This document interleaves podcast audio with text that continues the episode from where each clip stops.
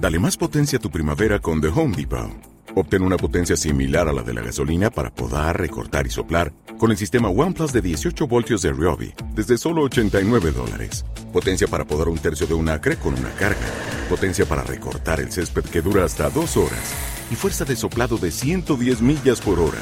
Todo con una batería intercambiable. Llévate el sistema inalámbrico OnePlus de 18 voltios de Ryobi. Solo en The Home Depot. Haces más. Logras más.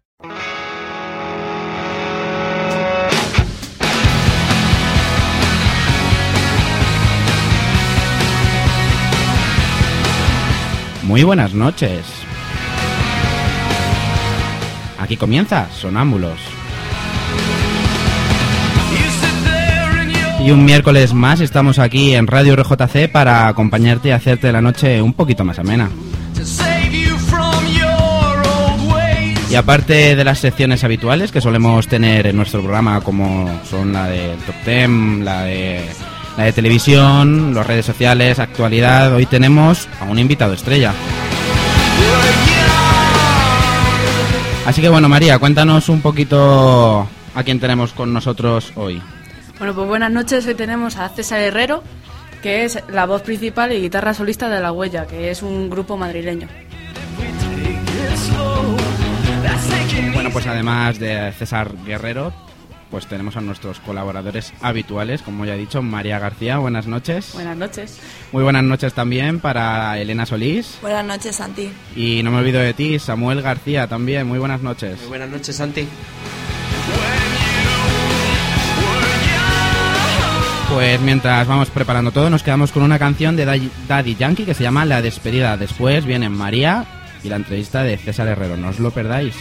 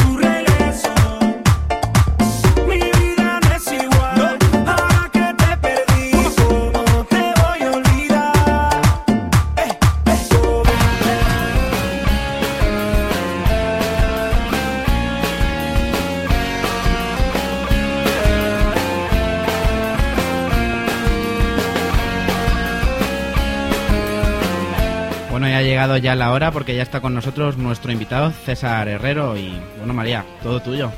Bueno, pues buenas noches César. Buenas noches. Eh, año, año nuevo, disco nuevo. El tercer disco de La Huella, titulado Rebelde, va a salir a la luz ahora, dentro de poco. ¿Qué nos puedes contar de él? Bueno, pues es un disco que llevamos ya algún tiempo preparando. Eh, digamos que las canciones, eh, algunas de ellas las llevamos tocando en directo hace algún tiempo. Y bueno, problema, o sea, por problemas en cambio de formación, presupuesto y todas estas cosas, pues ha ido retrasando un poquillo. Pero ya parece que finalmente, pues eh, lo hemos grabado. Hace un mes acabamos la grabación, ahora estamos eh, pues está un lo que estamos haciendo aquí, un poco intentar promocionar un poquito el disco y, y bueno, a ver qué tal, esperemos que a la gente le guste. ¿Cómo, ¿Cómo ha sido el proceso de grabación? Pues bueno, la verdad es que como te digo los temas estaban bastante trillados, con lo cual pues eso hace que, vayamos un poquito más rápido también, ¿no? Teníamos bastante claro antes de entrar al estudio eh, los temas. Siempre el estudio pues se dice que es muy goloso, ¿no? Porque empiezas a, a, grabar, a hacer arreglos y tal y nunca, al final los discos los abandonan, no los acaban, ¿no? Porque, porque siempre quieres un poquito más, ¿no? Se te van ocurriendo cosas. Pero bueno, yo creo que ha sido bastante gratificante, hemos quedado bastante a gusto. Eh, la huella financiáis vuestros trabajos y no tenéis sello discográfico. Uh -huh. ¿Qué ventajas tiene la, la autofinanciación? Hombre, evidentemente cuando, cuando te financias eh, un proyecto tú, eh, digamos que tienes total libertad para, para hacer lo que las canciones de la manera que tú quieres, ¿no? Cuando trabajas con un sello, eh, la idea que yo tengo por lo que por lo que veo a otros músicos hablar, pues yo no, no he trabajado nunca con discográficas, es que siempre están un poquito más sujetos a, a un control. Entonces al, al, financiártelo tú, pues haces el disco que quieres, eso por un lado. Y luego, pues eh, creo que puede tener también ventajas a la hora de, de venderlo después. ¿no? Porque también, sí, tú estás el, eh, te lo está financiando tú, pero también lo que, lo que sacas va íntegro para el grupo. También, con lo cual, pues también tiene su lado positivo. Para luego, con ese dinero, pues muchas veces eh, invertirlo en promoción. Que no hay intermediarios ni nada. No hay intermediarios, con lo cual, en los tiempos que corren además, cada vez se tiende más a la autoproducción, con lo cual, eh, pues yo creo que es algo que se va a ir extendiendo casi un nivel masivo, diría yo. Eh, vosotros casi no tenéis piratería, porque lo compran vuestros fans y no... Eh, efectivamente, sí. Bueno, el tema de la piratería es que es un tema complejo, ¿no? También. Eh, pff, mmm, ahora con el tema de, de, Internet pues han cambiado mucho las cosas también, ¿no? Pues tu disco puede estar en Internet y que lo oiga gente que antes era imposible que te escuchara, ¿no? Sabemos que de México no nos va a venir a comprar nadie un disco, pero sí que nos pueden escuchar en México, por ejemplo, ¿no? Entonces, bueno, Santi, pues ahora nos vas a poner, creo yo, el single Nacidos para Ganar del nuevo disco de La Huella. Pues sí, ya está sonando, ahí va.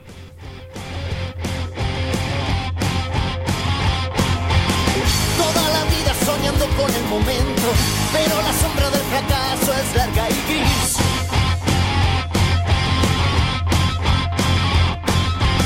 Siempre creyendo que el triunfo es para otros, siempre solo la derrota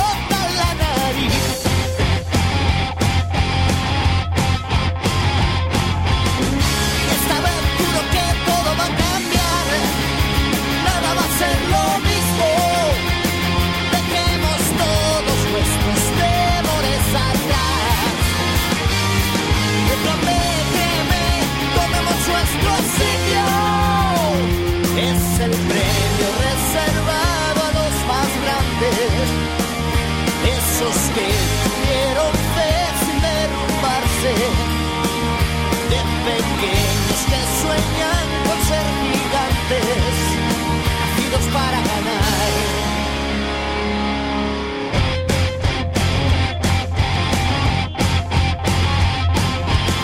No lo dudes ni siquiera por un instante. No va a ser fácil, pero ya no hay marcha atrás.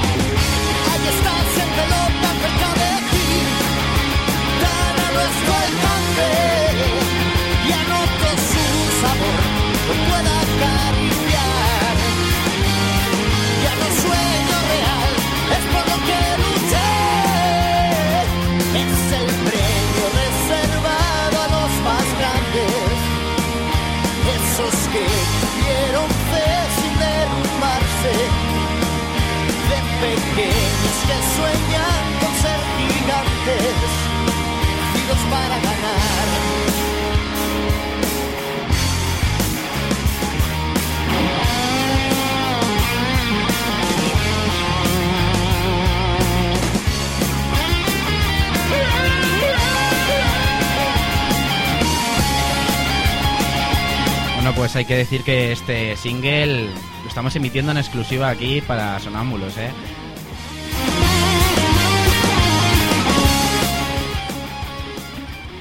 Bueno, pues a ver, continuamos con la entrevista. Eh, ¿La huella os habéis planteado alguna vez, bueno, tocáis pop rock, más o menos? ¿Os habéis planteado cambiar de, de estilo? Eh, bueno, yo creo que cada disco que haces de alguna manera vas evolucionando también, ¿no? No se sabe, cada uno tendrá una idea de dónde evoluciona, ¿no? Mi idea es que hemos pasado a hacer pop rock a hacer rock pop.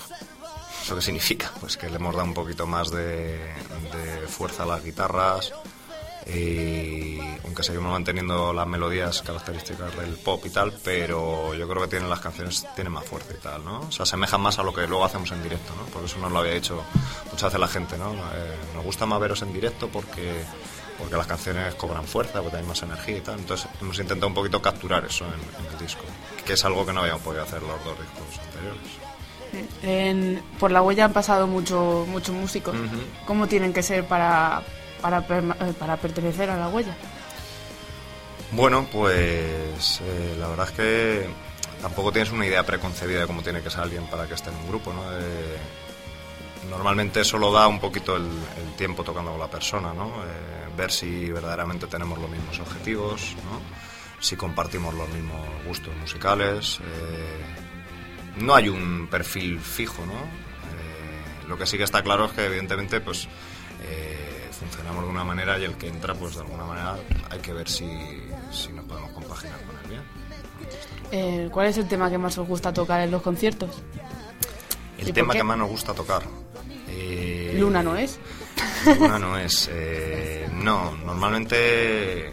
eh, por un lado, puede que a ti te agrade tocar temas eh, nuevos, pero entendemos que la gente muchas veces lo que quiere oír son los temas que ya conoce lleva tiempo yendo, ¿no? Entonces, mil años sabemos que siempre es un tema que a la gente pues le encanta, con lo cual pues ese va, ese va a estar fijo en todos los conciertos. Si lo pudiéramos hacer tres veces, en los conciertos lo haríamos, ¿no? Porque vemos que la gente enseguida reacciona muy bien, ¿no?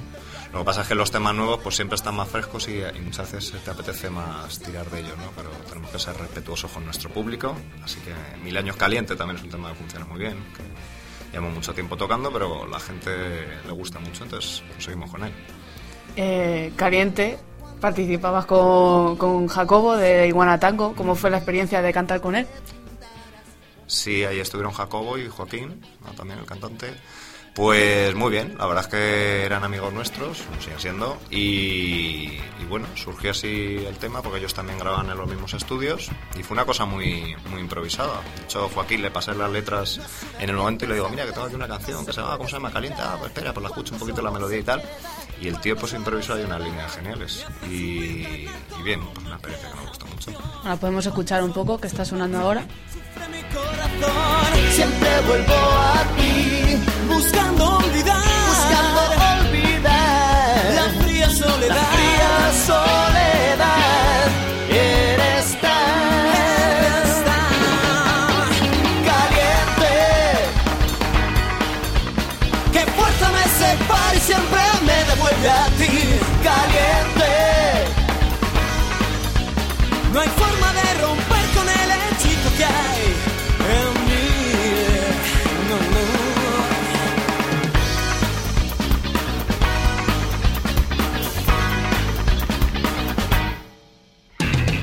Y hace sentirte dueño y esclavo por igual. Bueno, César, ¿y cuáles son las principales influencias de la huella? Bueno, eh, por la parte que me toca, que es la de componer las canciones, que quizá ahí es donde más se nota las influencias ¿no? de un grupo, porque las canciones de alguna manera ya, aunque luego las modelemos un poquito entre todos, pero de ahí la idea original yo creo que las cuentas. ¿no? Pues bueno, la verdad es que yo siempre he escuchado mucho rock, ¿no? Eh, creo que eh, las canciones cuando con los años pues ya te comentaba antes, ¿no? Que he ido evol- evolucionando hacia un lado quizá más rockero, ¿no? Eh, ¿Por qué? Pues no lo sé. Pues eh, seguramente porque con los años uno va cambiando. Yo creo que la música que te atrapa cuando tienes 14 o 15 años la llevas siempre contigo. Y esa es la música que más escuchaba yo.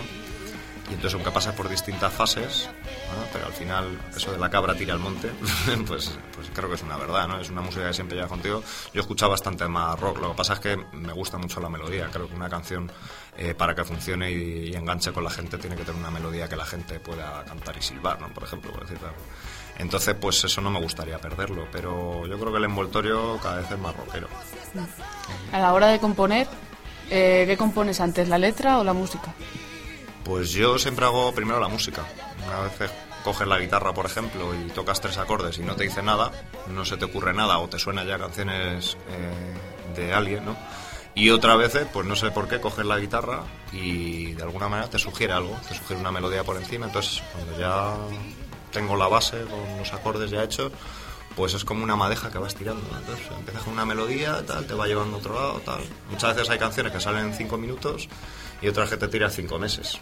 Las abandonas, las coges, tal, pero yo siempre hago primero la música. Creo que es una, una base para, para luego poder las letras, o sea, de alguna manera la propia melodía incluso te dice un poquito la letra de que, de que va a ir, ¿no? El tema, incluso, ¿no? A veces escuchas una canción y dices, esto tiene que ir de esto, ¿no? Porque con este tema, porque, porque te lleva a ello, ¿no? De alguna manera. ¿Y tienes un momento específico del día para componer? Más que del día de, de la noche. pues sí, eh, para mí... eh, Eres sonámbulo. eh, sí, soy sonámbulo también, también como vosotros. Eh, sí, por las noches siempre. La verdad es que creo que es el mejor momento, porque es cuando más tranquilidad hay. Coges tu guitarra, empiezas a agarrar a los vecinos. No.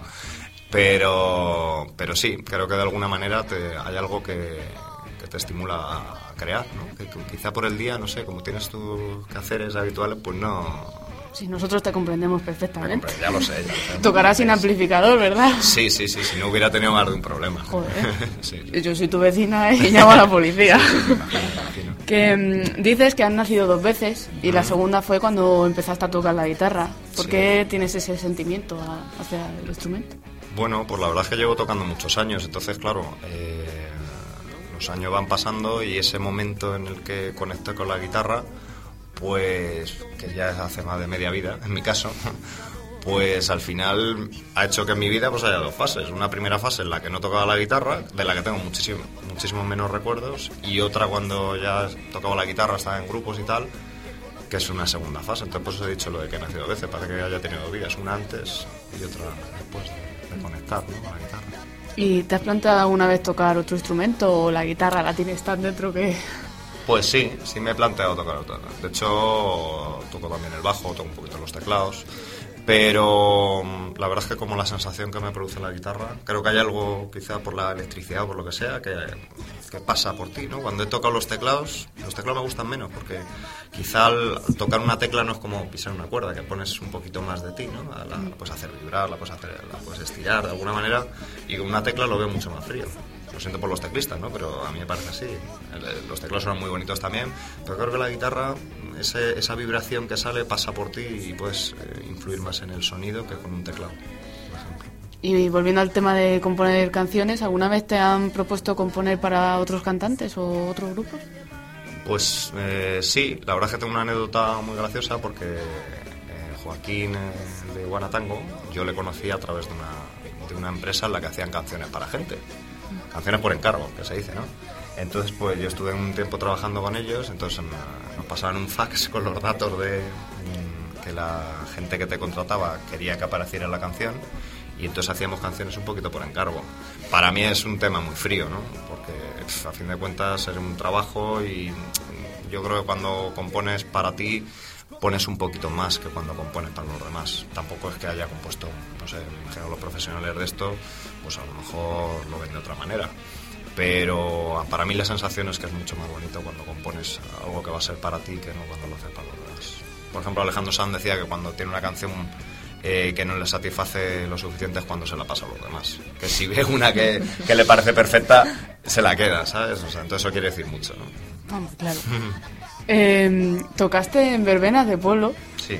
en, en una orquesta. He de ¿Qué, admitirlo. qué tal la experiencia? La experiencia, pues bueno, pues en esta vida a veces tienes que trabajar de, de cosas que la verdad es que luego pensándolo es, es también adquirir tablas, ¿no? Y quieras que no, pues el tocar muchas noches seguidas, el tocar en un ambiente que a lo mejor no es el, el propicio para, para ti, ¿no? Porque a lo mejor eh, estás en un ambiente tocando cosas que no son las que a ti más te gustaría, ¿no?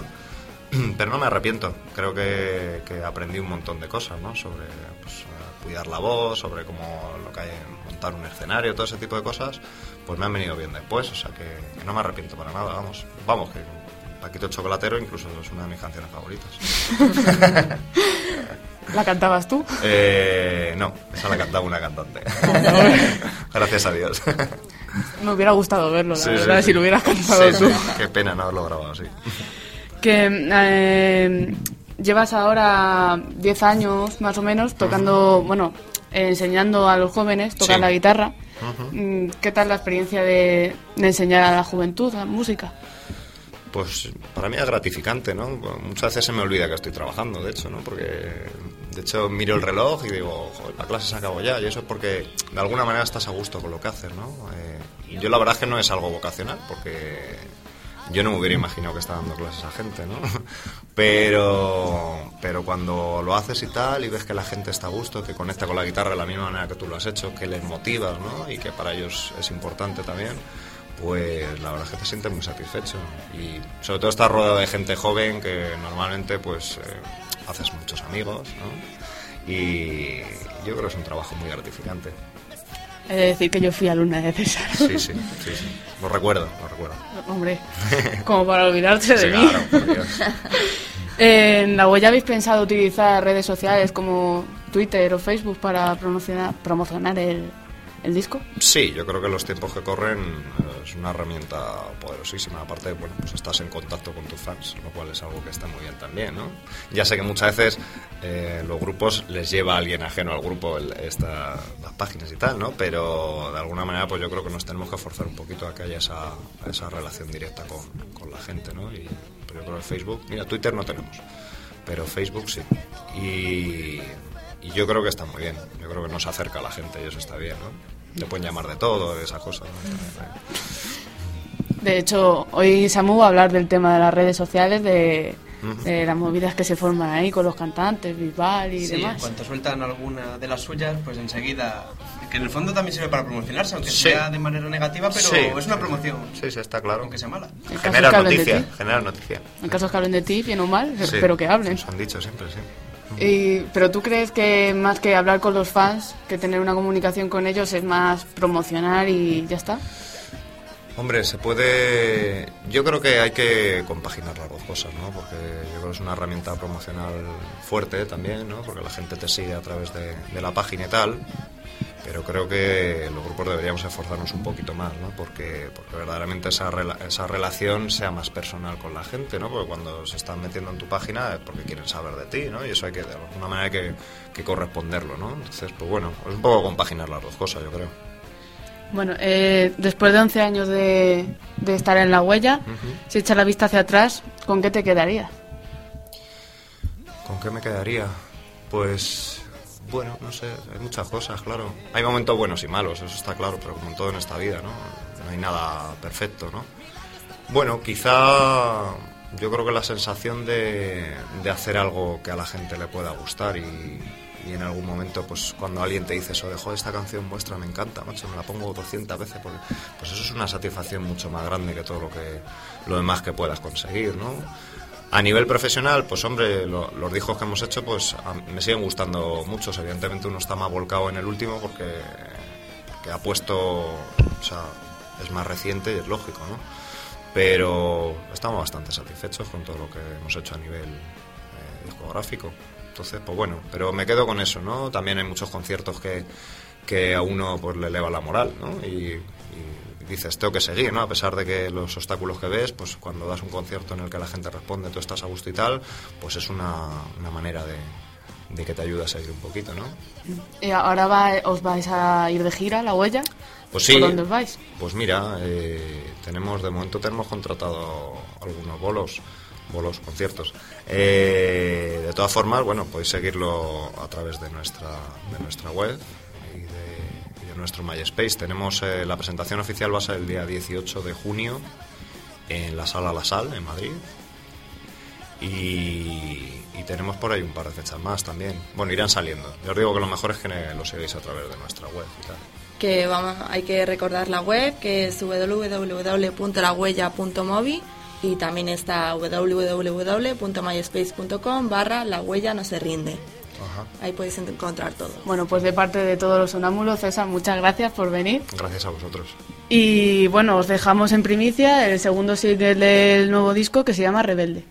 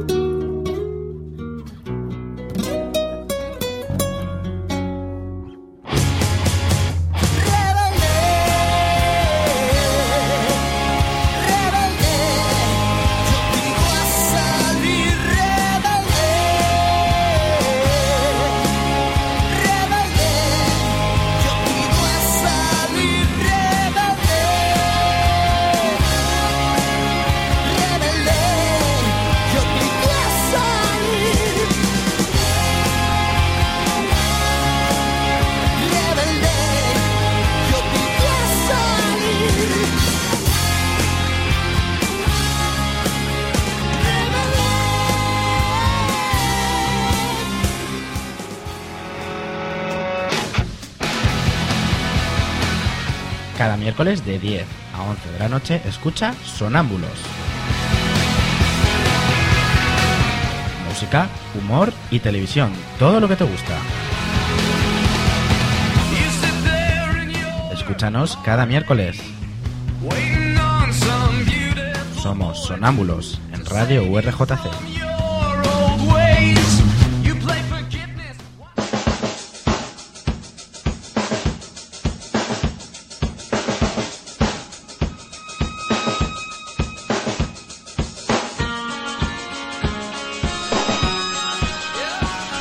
Bueno, ya hemos despedido a César Herrero. Esperamos verle algún día que otro más por aquí por Sonámbulos. Y ahora llega ya el turno de Elena, que hoy nos va a comentar un poquito en qué consiste esto de la fiesta de San Patricio, ¿no? Y todo eso, y qué podemos hacer en esta festividad. A ver, cuéntanos un poquito. Pues sí, mira, voy a contar primero un poco de historia para aquellos que no conozcan esta festividad. Y es que el Día de San Patricio se celebra anualmente el 17 de marzo para conmemorar el fallecimiento del Santo Patricio, que murió en, 400 en el 409 en el 4 en el 493 después de Cristo, que es el santo patrón de, de Irlanda. Este año el Festival de San Patricio no, es, no, solo, no solo se celebra el 17 de marzo, sino que va del 16 al 20 de marzo de este mes y en Dublín se celebra por todo lo alto con música, teatro en las calles, carnavales y hasta 4.000 artistas animando el ambiente. Entre muchas actividades podrán verse por las calles irlandesas teatro callejero, música irlandesa, cine, diversión familiar y por supuesto el mejor desfile que es conocido por todo el mundo de San Patricio el mismo día del 17 de marzo. La fiesta no acaba ahí ya que el 18 de marzo se celebra Dublin Swell, una noche de imaginación e inspiración en Convention Center donde se donde se darán cita algunos de los nombres más importantes del mundo de la literatura, la música, el cine y el teatro. Como parte de este festival, este año eh, hay una novedad y es que se organiza el Sky Fest en Westford el 19 de marzo, que es una muestra gigante de fuegos artificiales. La mayoría de ciudades, localidades y pueblos por toda Irlanda celebran eh, este día de una forma u otra, por lo que no solo se celebra en Dublín el, el, la festividad. Por ejemplo, en Galway se celebra el Walking Parade o desfile del senderismo con artistas participantes. O, por ejemplo, también en Armani Down, donde rinden tributo a Santa Patricio con la celebración más grande de toda Irlanda del Norte. Además, para aquellos que les guste madrugar y caminar y eso, pueden participar en la caminata que se celebra en honor de San Patricio, el St. Patrick's Day Walk, por el condado de Down. Y aunque ya hayamos dejado atrás el carnaval, que ya lo celebramos la semana pasada, en la ciudad irlandesa de Belfast aprovechan esta festividad para volver a disfrazarse y celebrar esta festividad de San Patricio. Pero esta festividad no solo se celebra en Irlanda, sino que el desfile más grande del día de San Patricio no tiene lugar en este país, sino que se da en la ciudad de Nueva York y es presenciado por más de 2 millones de espectadores. Este desfile en Nueva York se celebró por primera vez el 17 de marzo de 1762, cuando los, los soldados Barranquilla marcharon a través de la ciudad y ya llegando a nuestra a la península en Madrid también se celebra esta festividad. Los locales irlandeses abren sus puertas este jueves decorados al más puro estilo Irish. Y entre los locales más famosos de Madrid en mi opinión me gustaría recargar tres que son muy buenas opciones para celebrar este día tan señalado. Por ejemplo de Irish Rover que es uno de los pubs irlandeses más emblemáticos de la ciudad de Madrid que está ubicado en la avenida de Brasil número 7 y se recrea el típico ambiente de una calle de Dublín eh, por mi, en mi opinión me parece una buena opción, ya que por unas horas te puedes sentir como si estuvieras en otro país y no en España. Luego está O'Neill's, que es uno de los pubs más grandes de Europa, que está decorado con rejas de antiguas iglesias, escudos, mesas y sillas de madera. Y está en el centro, en la calle Príncipe 12. Eh, y luego está el Molly Malone, que son dos plantas decoradas con camisetas de equipos de rugby irlandeses, son las que componen al templo Guinness por anto, antonomasia de Malasaña. Y está en la calle Manuela Malasaña número 11. Y otro sitio donde también se puede celebrar la fiesta más verde del año son O'Connors, Bowfin, de James Joyce y Moores. Y en Getafe y Galway. y bueno, vosotros qué vais a... ¿Qué tenéis pensado hacer esta festividad de San Patricio? Pues yo seguramente vaya a alguno de estos locales porque el año pasado estuve en Dublín, allí todo un verano, y la verdad es que me encanta su espíritu y, y ver todo tan verde es muy bonito. O es que no me gusta la cerveza, así que no, no voy a celebrar San Patricio. Pues puedes beber Coca-Cola y... Coca-Cola verde.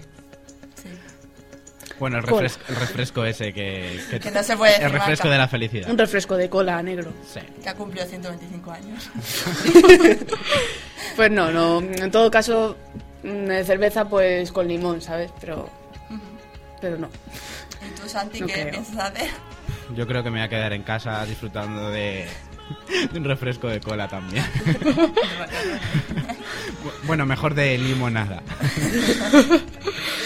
Bueno, pues yo quería terminar con una frase que es que no importa en qué país te encuentres, porque podrás deleitarte con una buena dosis de tradición irlandesa y de espíritu festivo.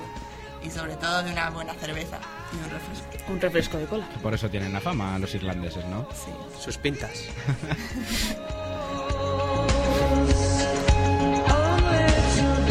Bueno, y para terminar, ¿algo más que con- concluir o, o nada más que aportar? Yo creo que ya he dicho demasiado.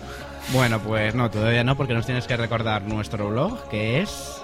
Eh, sonámbulosdelanoche.blogspot.com y el email sonámbulos... Espérate, espérate, si todavía no te lo he preguntado. Ah, bueno, perdón. Venga, ahora sí, cuéntanos cuál es nuestro email. sonambulosdelanoche.gmail.com Muy bien, ahora nos quedamos con esta canción de Eminem y Rihanna Love the Way You Lie. Muy bien, Elena. I can't tell you what it really is. I can only tell you what it feels like. And right now it's a steel knife in my windpipe. I can't breathe, but I still fight. Well, I can fight as long as the wrong feels right. It's like I'm in flight. High off a love, drunk from my hate. It's like I'm huffing pain. I love her the more I suffer. I suffocate right before I'm about to drown. She resuscitates me. She fucking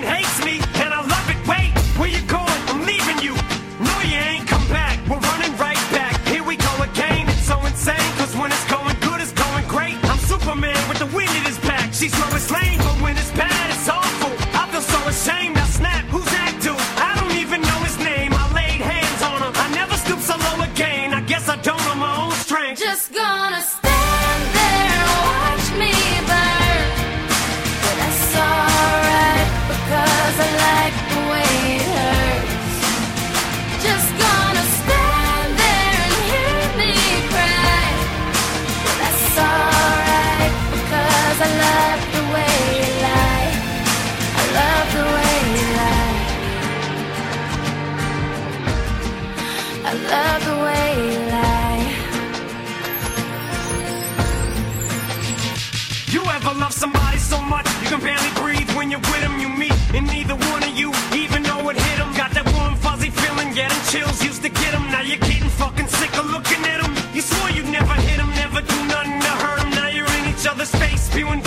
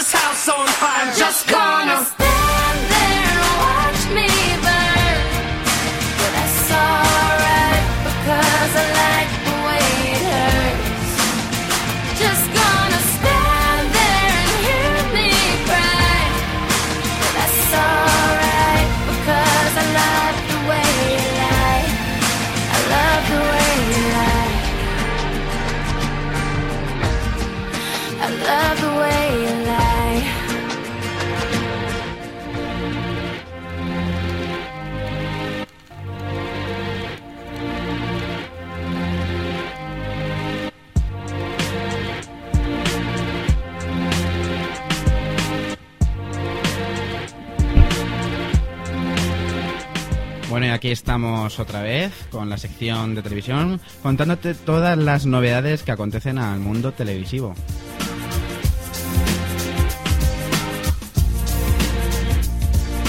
Además, en una semana cargada de estrenos. Bueno, no sé si María, Elena y Samuel tendrán algo que contarnos respecto, respecto a esta semana televisiva. ¿Habéis visto alguno de los estrenos que han estrenado, por ejemplo, Antena 3 o...? Sí, Abbey, la serie. Ah, sí, que se estrenó, se estrenó ayer. Ayer. ¿verdad? Bueno, ¿y qué tal? ¿Qué tal la, la crítica? A mí sí me gustó mucho. Yo es que he optado por verla en modo salón cuando tenga tiempo. María está esperando a que mañana... A, a que llegue mañana para, para ver el reencuentro, ¿no, María? No. Aunque si, si tú me lo pides, yo lo veo. Fíjate. Pero es que estoy seguro. Mira, además, eh, esta mañana cuando he mirado el Twitter, eh, lo primero que ha, que ha tuiteado Jordi González, que que va a presentar esta edición del reencuentro, es que no hagamos caso a lo que a los rumores que están corriendo por internet de las posibles parejas que vayan a entrar al reencuentro. O sea que María, yo no sé hasta qué punto acertarás con, con tu pronóstico, ¿eh? Pero sigo diciendo que va a entrar Mónica la. María sigue, sigue en sus 13. Bueno, pues vamos a empezar con una noticia de una, una presentadora muy popular, que en este caso es Sara Carbonero, porque será la primera que permanezca en 4 y Telecinco a la vez, después de que la cadena Fuencarral comprara a la, antigua cadena de Soge Cable. La periodista compaginará el papel en informativos Telecinco con una intervención semanal en Noticias 4 Deportes junto a Manu Carreño y Manolo Lama. Esta intervención hay decir que se hará los, los viernes. No sé si sois muy seguidores vosotros de Sara Carbonero o no. Casi nada. Soy más de los Manolos. Pues mira, la vas a, la- te la vas a encontrar con ellos todos los viernes a partir de ahora. Y bueno, hablando, llevamos hablando ya unas semanas de, de Eurovisión, del certamen de Eurovisión que se va a celebrar ya dentro de nada. Y bueno, tenemos noticias nuevas, es que ya se ha, se ha realizado el sorteo para, para elegir el número, o sea, la posición en la que va a actuar cada país. Y ya sabemos que España va a actuar en la posición 22 de los 25 países que van a participar con ese tema de Lucía Pérez, que me quiten lo bailado. Y bueno, y qué más decir, que aunque España tenía, le han dado el privilegio de, de elegir el puesto en el que participar por pertenecer a los cinco, a los Big Five, los cinco grandes países que de este certamen, bueno, pues han preferido entrar en el sorteo y no, no tener ninguna, no obtener ninguna preferencia, ¿no? Y bueno, y hablando, hablando por otra parte de televisiones un poquito menos conocidas, MTV eh, está preparando un reality eh, de producción propia que, bueno, en el que van a, van a mostrar un poquito la vida de la cantante Alaska y su marido Mario Vaquerizo. La verdad es que esto es un poco ya actualidad televisiva para frikis, diría yo, ¿eh? Porque, bueno, eh, está previsto que este reality comience a, a finales de marzo y, bueno, a rodarse y se estrenará en mayo. Y está, está producido por el Terrat. Recordemos que es la productora de Buenafuente. Eh, la pareja abrirá las puertas de su colorida casa para descubrir su, su vida cotidiana, vamos. Yo no sé cómo os, cómo os pilla esta, esta sorpresa. Yo creo que como la de la semana pasada del Vaticano, ¿no? Esta que iban a a hacerle una tre- un formato de tengo una pregunta para usted al señor En Viernes Papa. Santo. y a la hora que murió Jesucristo. Hombre, la propia Alaska ha dicho que su casa es muy rara. como o sea, ella. Pero bueno, bienvenidas sean las rarezas, ¿no? Y bueno, una noticia que es casi de ultimísima hora y que nos ha pillado un poco por sorpresa porque, continuando con esto de los realities, nos ha llegado que Jorge Javier Vázquez es uno es la propuesta, el principal candidato a presentar la edición de Supervivientes de este año. O sea, un programa que tendrá que compaginar ya con Sálvame Diario, Sálvame de Luz, La Caja y... Vamos, que dentro de nada lo vemos las 24 horas de emisión de Telecinco al- Jordi González. Ahí el pobre, sin descansar, sí. Es lo que tiene, sí. Y bueno, pues eso, la emisión, la nueva edición de Supervivientes arranca el 8 de mayo y ya están confirmados dos de los participantes. Entre ellos Rosa Benito, colaboradora de Sálvame, y Kiko Rivera Pantoja, el hijo de Isabel Pantoja, el conocidísimo hijo de Isabel Pantoja. Así que vamos, no tiene desperdicio esta edición, creo yo. Y por último, ya decir que Paula Vázquez será la que la que está casi confirmada ya que se encarga de la producción de reality desde desde la isla, sustituyendo a Eva González.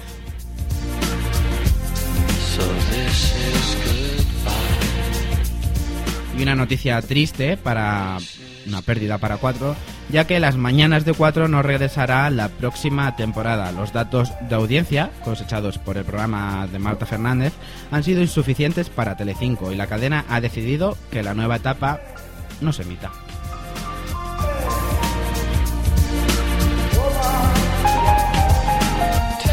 Bueno, y esto es todo lo que Televisión acontece por hoy. Mm, Elena, no sé si tenemos por ahí alguna petición pendiente. A ver, cuéntanos. Sí, tenemos una petición de Jennifer que dice que eh, dedica la canción Lead the Way de Carlos Jean a todos nosotros y en especial a Santiago Aparicio, que se le echa mucho de menos. Pues nada, para Jennifer y para todos los amigos, aquí va esta canción de Carlos Jean.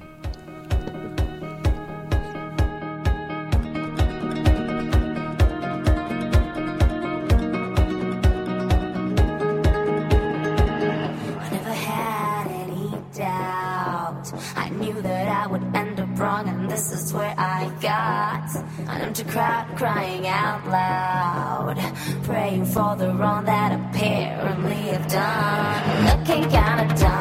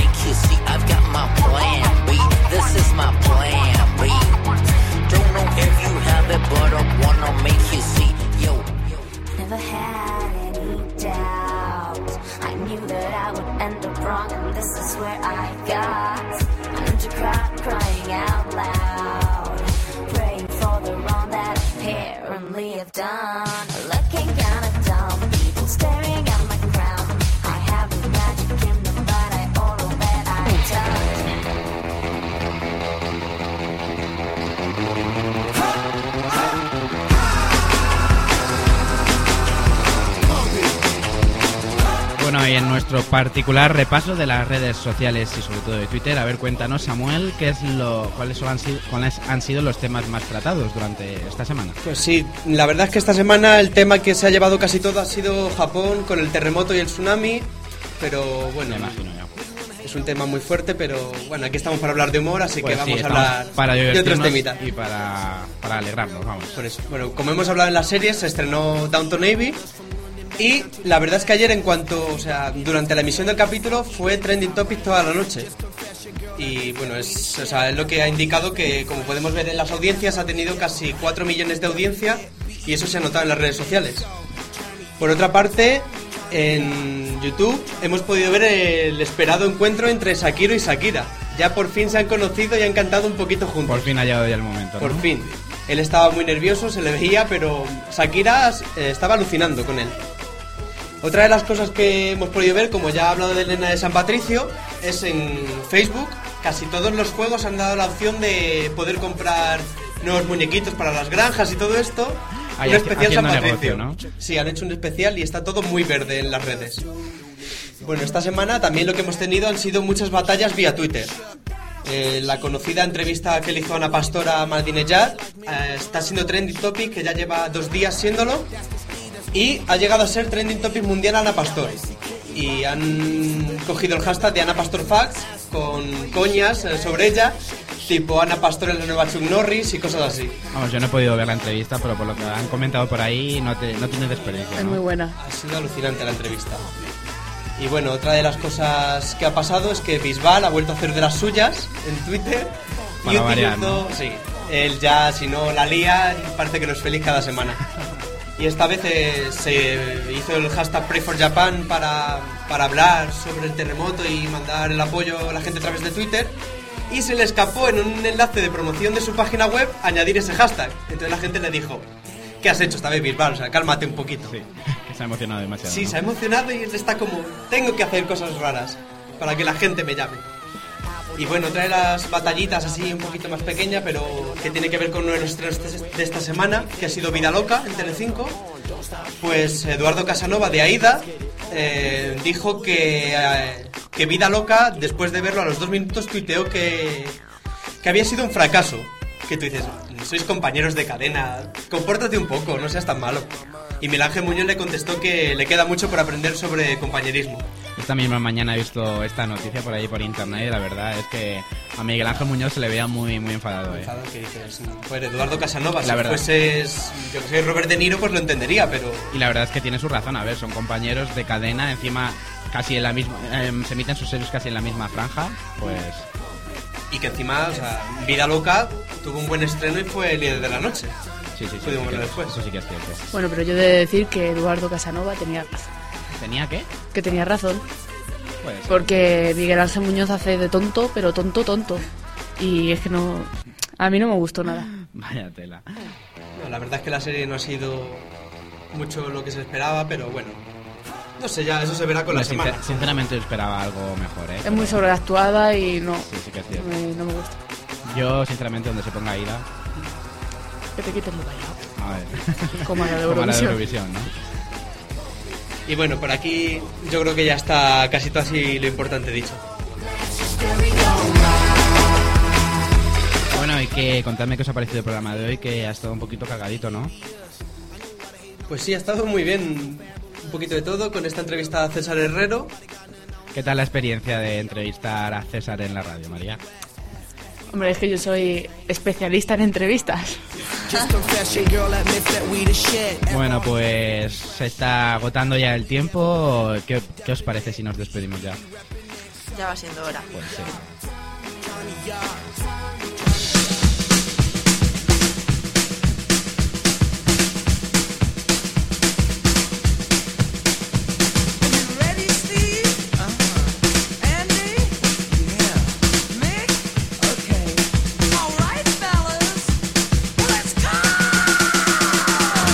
Bueno, pues aquí vemos a María al otro lado del estudio, súper contenta con el disco que le ha dejado César de recuerdo, ¿no, María? Es que no sé si se lo ha olvidado o me lo ha dado, entonces. Como eres su fan number one, seguro que te lo ha dejado. De Getafe. Mándame one de Getafe. Bueno, pues ahora sí nos despedimos ya del programa de hoy, de esta, de esta semana tan cargada de, de novedades, de noticias, de catástrofes, pero bueno, siempre estaremos aquí para ponerle una sonrisa a todo aquello que pase, ¿no?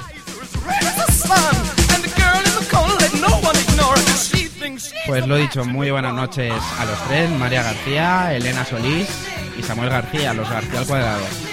Muy buenas noches. Buenas noches. Y hasta Dios. Hasta Dios. Bueno, nos quedamos ya con nuestra versionada de hoy, una canción de Rosario que versiona al grandísimo Andrés Calamaro con esta canción de Algo contigo. Con ella nos quedamos hasta la semana que viene. Adiós y muy buenas noches.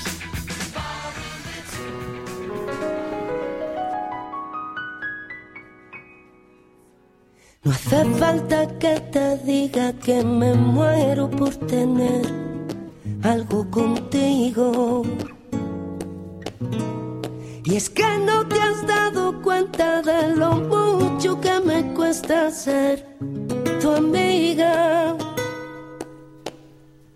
Ya no puedo acercarme ya a tu boca sin desearla de una manera loca. Necesito controlar tu vida, ser quien te besa y quien te abriga.